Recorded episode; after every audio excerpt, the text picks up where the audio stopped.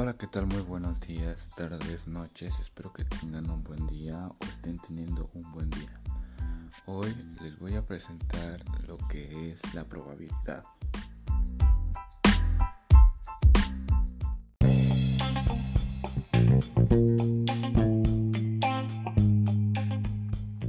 Bueno, comenzamos con qué es la probabilidad. Bueno, el término probabilidad proviene de la probable, o sea, aquello que es posible que ocurra y se entiende como el mayor o menor grado de probabilidad de que un evento aleatorio ocurra, expresando en una cifra entre 1 que es posibilidad total y 0 imposibilidad absoluta, o bien en porcentaje entre 100% o el 0% respectivamente. Bueno, para obtener la probabilidad de un suceso generalmente se determina la frecuencia con la que ocurre en experimentos aleatorios bajo condiciones estables y se procede a realizar cálculos teóricos. Y bueno, para la probabilidad hay varios tipos, que en este caso tenemos el frecuencial, la matemática, binominal, la objetiva, subjetiva, la hipergeométrica, la lógica, la condicionada daré algunas definiciones de cada uno. Y bueno, la frecuencial es aquella que determina la cantidad de veces que un fenómeno puede ocurrir. Por ejemplo, en la matemática pertenece al ámbito de la aritmética y aspira al cálculo en cifras de la probabilidad de que determinados eventos aleatorios tengan lugar. La subjetiva está contrapuesta a la matemática que sustenten ciertas eventualidades que permiten inferir la probabilidad de un evento. La lógica es la que posee como rasgo característico que establece la posibilidad de ocurrencia de un hecho a partir de las leyes de la lógica inductiva. Y bueno, em, para esta probabilidad, las probabilidades, existen varias fórmulas. bueno, en una de ellas es la probabilidad es igual a casos favorables sobre casos posibles por 100 para llevarlo al porcentaje. Por ejemplo, eh, podemos calcular la probabilidad de que una moneda salga cara en un único lanzamiento, pensando que solo puede salir una cara de las dos que hay. Bueno, esto es 1 sobre 2 por 100 igual al 50% de probabilidad. Bueno, en cambio, si decimos que calcular cuántas veces saldrá la misma cara en dos lanzamientos seguidos, deberíamos pensar que el caso favorable, cara y cara o sello y sello, es uno entre cuatro posibilidades de resultado cara y cara, cara y sello, sello y cara, sello y sello. Entonces, por ende, sería un cuarto o 1 sobre 4. Perdón. Por 100 es igual a 25% de probabilidad.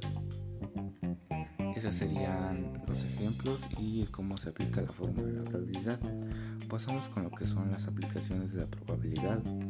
Por ejemplo, el análisis de un riesgo empresarial en el cual se estiman las posibilidades de caída de precio de las acciones bursátiles y se intenta predecir la conveniencia o no de la inversión en una u otra empresa.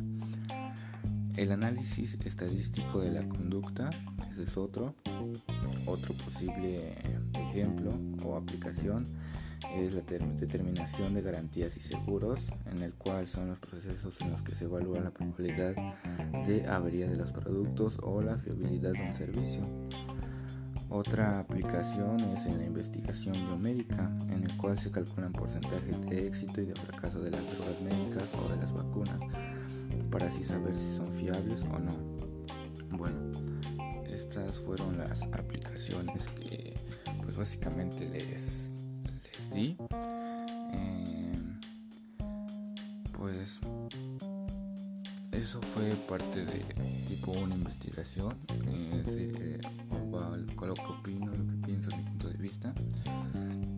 Bueno, eh, la probabilidad, eh, más que nada en un juego al azar, eh, pues sirve bastante, ya que, por ejemplo, si apuestas, no sé, en un tiro de dados, por ejemplo, si sale, ¿cuál es la probabilidad de que salga, no sé, 2, 6, ¿no?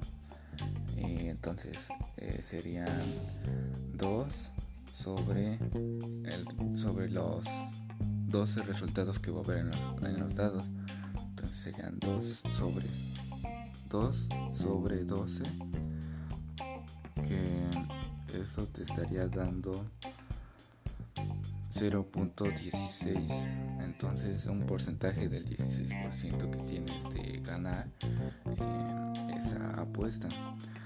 Eh, sin en cambio por ejemplo hay como que también tienes que saber jugar eh, y no siempre es probabilidad porque así en un juego de cartas em, te saca no sé un 3 de bastos o así eh, tienes que saber em, cómo utilizarlo para pues sí para ganar no porque no siempre es probabilidad y o sea es saber lo que tienes y cómo usarlo, ¿sabes? Y bueno, de mi parte esto ha sido todo. Espero estén teniendo un buen día. Como siempre, los espero en otro episodio de este canal. Esto es todo. Hasta luego.